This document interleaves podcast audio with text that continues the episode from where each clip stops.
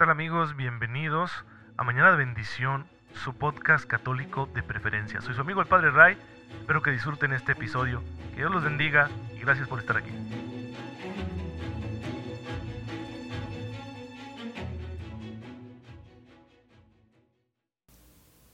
Muy feliz miércoles, queridos hermanos. Bienvenidos a su podcast católico favorito, Mañana de Bendición. Espero en Dios que se encuentren muy bien, gozando de cada cosa buena que ya el Señor ha puesto en nuestra vida de su gracia que nos permitirá vivirlo todo a la manera de Jesucristo y así encaminarnos al cielo. Hoy la iglesia está muy contenta porque celebra la Natividad de la Santísima Virgen María, su cumpleaños. Ojalá que podamos hacer un acto de devoción en su nombre para honrar a la Santísima Virgen María, Madre de nuestro Señor. Pero también ojalá que podamos amar mucho hoy a Jesús porque no hay mayor honra para la Virgen que el hecho de que nosotros queramos mucho a su Hijo, que lo amemos y que lo sirvamos. Así que adelante hoy en todo lo que podamos hacer en el nombre de Jesús y de María.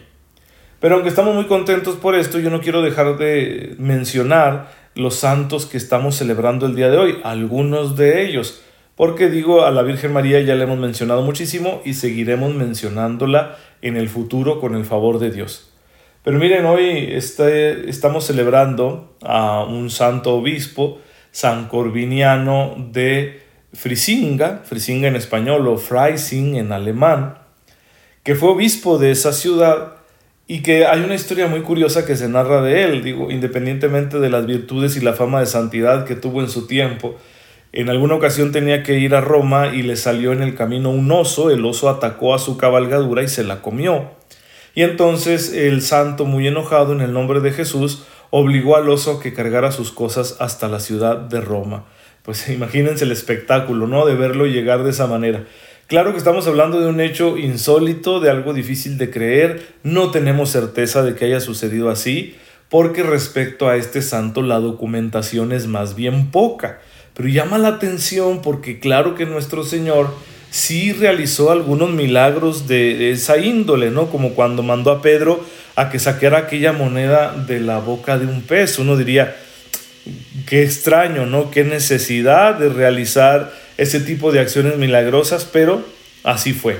Entonces, eh, sin duda que en la vida de los santos se han dado también estas cosas curiosas. ¿Por qué? Porque la abundancia del poder de Dios, de la gracia de Dios, no conoce límites entonces no nos va a dar el Señor solo lo que nosotros consideramos importantes. La verdad es que el Señor da muchísimo más, porque es el Dios de la abundancia, de la vida abundante.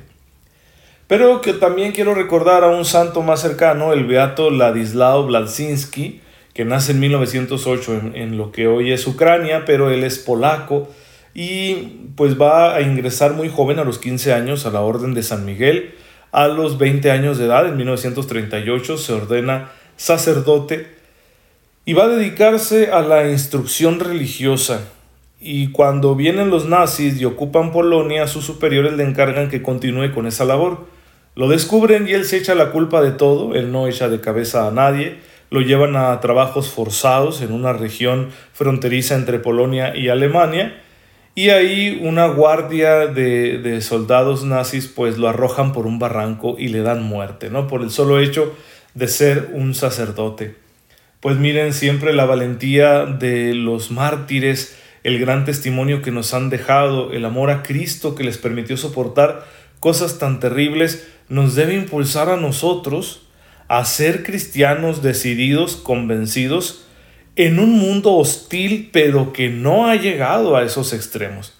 La mayoría de los católicos en el mundo no vivimos en esas situaciones tan hostiles, aunque podrían ser, ¿eh? nunca hay que descartarlas, pero si tantos hermanos nuestros pudieron ser fieles a Jesús y dar mucho amor, realizar grandes obras de misericordia, a pesar de circunstancias tan adversas, pues con cuánta mayor razón nosotros. Así que seamos valientes y anunciemos hoy el Evangelio, aunque seamos criticados, señalados, marginados, burlados, no pasa nada. El Señor está con nosotros, Él nos dará fuerza como se la dio a todos estos santos mártires.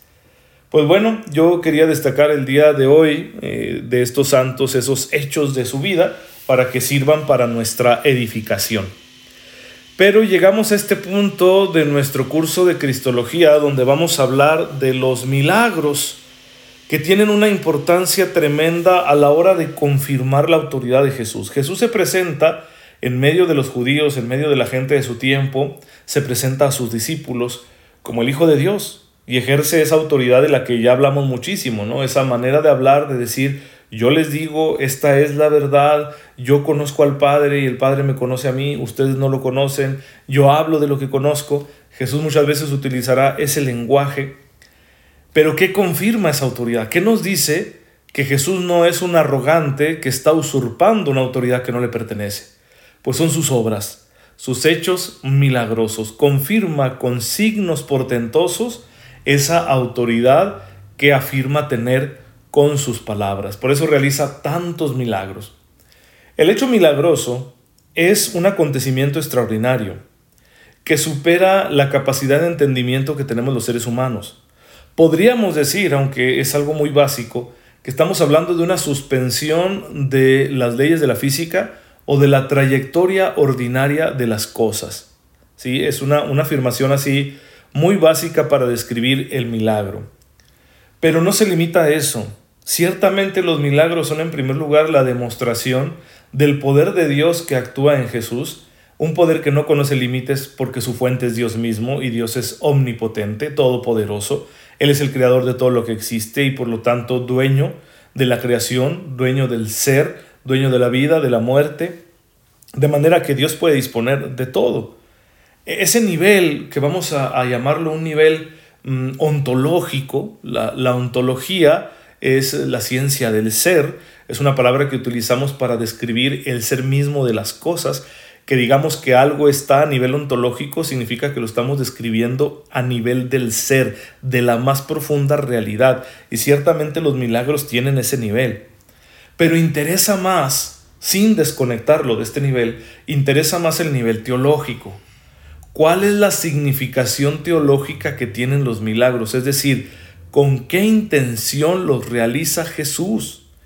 ¿Cuál es su motivo? ¿Cuál es el sentido de estos signos extraordinarios, prodigiosos que Jesús realiza? ¿Qué nos quiere decir con ello? Porque recuerden que Jesús es la palabra eterna encarnada, la palabra de Dios encarnada, y como palabra es comunicación. Jesús es la comunicación de Dios. De esta forma, todo lo que Jesús hace comunica, revela, nos muestra quién es Dios y nos muestra ese plan de salvación que Dios tiene.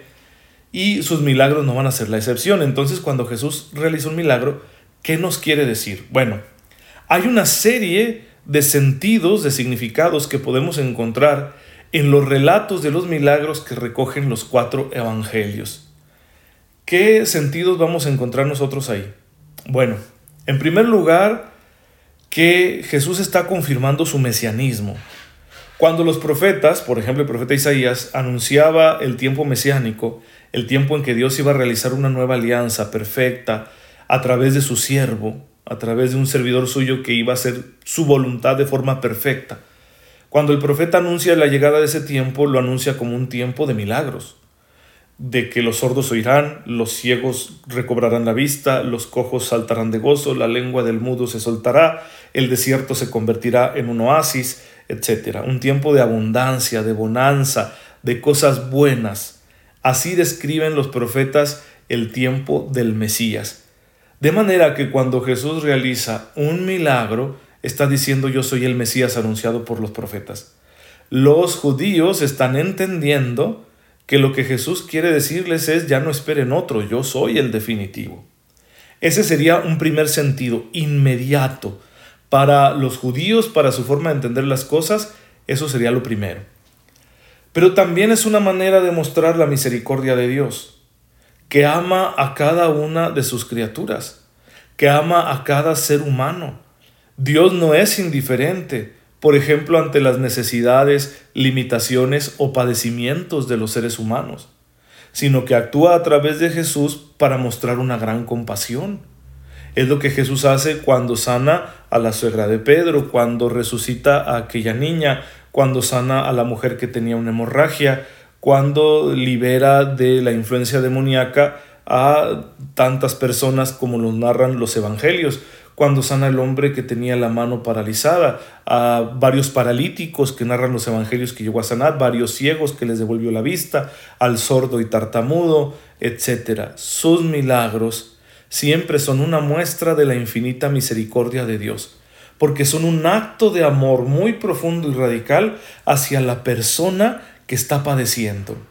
Y el milagro tiene el objetivo no solo de que la persona supere una limitación, sino de devolverle el sentido de su dignidad. Porque también es cierto que en el contexto judío, la mentalidad judía, eh, muchas veces una enfermedad, una discapacidad, un problema de este tipo se relacionaba con un castigo. Y por eso los judíos le rehuían a las personas enfermas, a las personas con discapacidad, a los leprosos, porque los veían como personas impuras. Si tú entrabas en contacto con ellos, tú también quedabas impuro y ya no podías llevar tu vida religiosa con normalidad.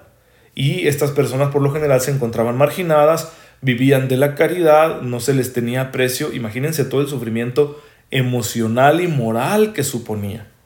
Bueno, cuando Jesús sana, no solo está quitando la limitación física. Cuando Jesús realiza un milagro de este tipo, no solo está quitando la limitación física, sino que Jesús está mostrando el amor que Dios tiene por esa persona en concreto. De manera que cada milagro es una revelación de quién es Dios. Cada milagro que Jesús realiza nos muestra que Dios es amor. Por eso después eh, San Juan recogerá en su primera carta esa frase tan contundente, está en primera de Juan 4.8, Dios es amor. La esencia de Dios es el amor porque así nos lo mostró Cristo y nosotros no tenemos un acceso más profundo a la divinidad que no sea el de Jesús. Ahí tenemos pues otro sentido de los milagros, pero hay más todavía. También Jesús está mostrando el poder que habita en él para perdonar los pecados. Porque si Jesús puede sanar las enfermedades, entonces también puede liberar al hombre del yugo del pecado. De hecho, esa es su misión principal. Queda claro en el relato de aquel hombre que llevaron en camilla ante Jesús, que quitaron una parte del techo porque no se podía entrar dada la multitud y que ahí lo bajaron para que llegara hasta donde Jesús estaba. Y fíjense qué interesante el relato porque dice, Jesús viendo la fe de esos hombres, no solo la fe del, de la camilla, sino la fe de los amigos que lo bajaron, ¿no? Que tuvieron el atrevimiento de decir, como quiera le hacemos para que llegues ante el maestro. Jesús viendo la fe de esos hombres le perdonó los pecados. Primero lo perdonó. De esta forma Jesús nos muestra que la prioridad es llevar una vida sin pecado. Luego, claro que podemos pedirle nuestra sanación física, emocional y todo lo que queramos. Pero una vida sin pecado, una vida de gracia, un estado de gracia, es lo más importante para Jesús. Y así cada signo que realiza también tiene ese objetivo. Hay otros milagros de otro tipo, como caminar sobre el agua, calmar la tormenta, eh, multiplicar los panes, mm, transformar el agua en vino, que tienen quizá otro sentido, no tanto mostrar la compasión de Dios, sino la soberanía de Dios y la abundancia de la vida que Él da. Jesús no se limitó a solucionar una urgencia en las bodas de Caná, tal y como lo relata San Juan sino que mostró la abundancia del poder de Dios porque transformó 600 litros de agua en vino del mejor. Así nos está mostrando que Dios es generoso con sus bienes y que Dios no hace basura, da cosas de calidad. Él es el autor de la vida y la vida es muy buena, es muy especial. Y por eso todo lo que da al ser humano es de buena calidad. Estos signos vienen a mostrarnos otra faceta de Dios el misterio de Dios aparece bajo otra luz, no solo el Dios compasivo misericordioso, también el Dios soberano, omnipotente y generoso. Y claro, Jesús mismo va a ser generoso para confirmar esa parte del misterio de Dios con su propia vida, porque se va a despojar de todo, hasta de su madre, para dárnoslo a nosotros. Así de generoso es Dios. Dios es un Dios que se da, un Dios que se convierte a sí mismo en un don para los demás. Esa es la esencia de Dios y lo vemos a través de los milagros que Jesús realiza. Hay un detalle con muchos de los milagros que recogen los evangelios, donde una vez que Jesús lo realiza da una indicación, no se lo cuenten a nadie. ¿Por qué Jesús dice esto? Para evitar que lo conviertan en un Mesías político. No quiere una aclamación superficial, no quiere que intenten volverlo un caudillo mundano.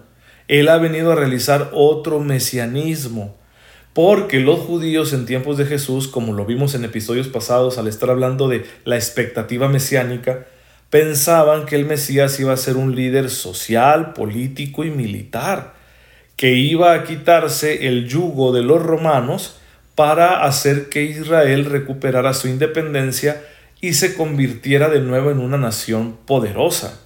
Pero no es el plan que Dios tiene y por lo tanto no es el plan de Jesús.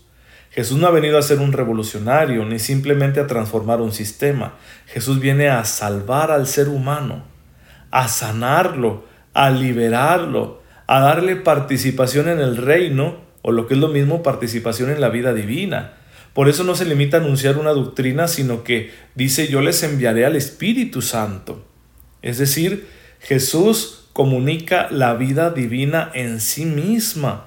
No simplemente nos da un código de conducta o unas ideas, ¿verdad?, revolucionarias, incendiarias. No, es mucho más lo que Jesús hace. Claro que toda la predicación de Jesús tiene implicaciones sociales muy fuertes. Por eso nosotros como cristianos, que somos sus discípulos y que nos estamos planteando ese ideal de santidad que Jesús enseñó, no podemos practicar una santidad que no sea social. La santidad como Jesús la enseñó es social, pero no se reduce a un programa social. Es mucho más, como tampoco se reduce a un programa moral, tampoco se reduce a un programa social.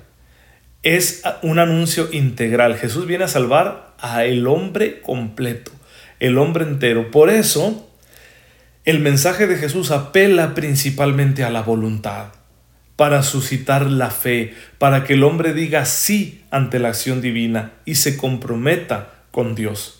Entonces cuando Jesús realiza un milagro, también está apelando a la voluntad de los que son testigos de esas acciones milagrosas, de manera que ellos puedan decir, sí, realmente este es el Hijo de Dios, realmente es el Mesías esperado, por lo tanto, tenemos que hacerle caso. Fíjense estos otros milagros o acontecimientos milagrosos que no tienen tanto a Jesús como instrumento, sino como lugar. Por ejemplo, su bautismo o la transfiguración donde la voz del Padre dice, este es mi Hijo, escúchenlo. Ahí Jesús no es el instrumento del milagro, porque es un acontecimiento portentoso, sino que es el lugar donde se da el milagro. Y así el Padre confirma la misión del Hijo y da una indicación para todos los demás, que lo escuchemos, que lo pongamos como centro de nuestra vida, que le hagamos caso. Bueno, el resto de los milagros, en los cuales sí Jesús es el instrumento, o también podemos decir que Jesús es el autor, Aquí voy a hacer una, breve distinción. Decimos que Jesús es instrumento en cuanto que su humanidad es instrumento del milagro. Es decir, la fuerza de Dios actúa a través de la humanidad de Jesús. Pero también decimos que es autor del milagro en cuanto que Él es Dios. Recuerden, la persona de Jesús es divina. Él es el verbo, el Hijo, que se ha hecho uno de nosotros ciertamente. Su humanidad es el vehículo, el instrumento, el medio a través del cual nos salva. Pero el sujeto que actúa es la persona divina de Jesucristo nuestro Señor. Bien, cerrado ese paréntesis, entonces Jesús en estos milagros en los que Él es no solo autor, sino también instrumento, pues igualmente tienen ese significado. Decir Jesús realmente es el Mesías, es el Hijo de Dios, es Dios hecho hombre y por eso podemos confesar nuestra fe ante Él. Como lo dijo Natanael, tú eres el Hijo de Dios, el Rey de Israel. O como lo dijo Pedro, tú eres el Hijo de Dios vivo, el Mesías. O como lo dice también Tomás cuando ya lo ve resucitado, Señor mío y Dios mío, hacemos una confesión ante Él. O aquella otra que está en el capítulo sexto de San Juan, también en boca de Pedro, Señor, ¿a quién iríamos? Solo tú tienes palabras de vida eterna y nosotros sabemos y creemos que tú eres el santo de Dios. es aceptar a Jesús como la palabra definitiva, la revelación definitiva, es aceptar a Jesús como la plenitud, como el único camino a la divinidad, como la verdad misma. Entonces los milagros tienen esa función, convencernos de que Jesús no solo tiene la autoridad que viene de Dios, sino que Él mismo es Dios y por lo tanto hay que escucharlo, hay que obedecerlo. Pues bien hermanos, esta es la enseñanza del día de hoy, espero que les sirva para su fe, para su crecimiento espiritual. Cualquier comentario, pues ya saben, ahí está mi página de Facebook, Padre Ray. Con mucho gusto les contestamos. Te damos gracias, Padre, porque en tu, en tu Hijo nos has mostrado toda la verdad. Ayúdanos a aceptarlo con todo nuestro corazón y a obedecerlo con toda nuestra voluntad. Tú que vives y reinas por los siglos de los siglos. Amén. El Señor esté con ustedes. La bendición de Dios Todopoderoso, Padre, Hijo y Espíritu Santo, descienda sobre ustedes y los acompañe siempre. Muchas gracias hermanos por estar en sintonía con su servidor. Oren por mí, yo lo hago por ustedes. Cuídense mucho por favor porque sigue la pandemia. Nos vemos mañana si Dios lo permite.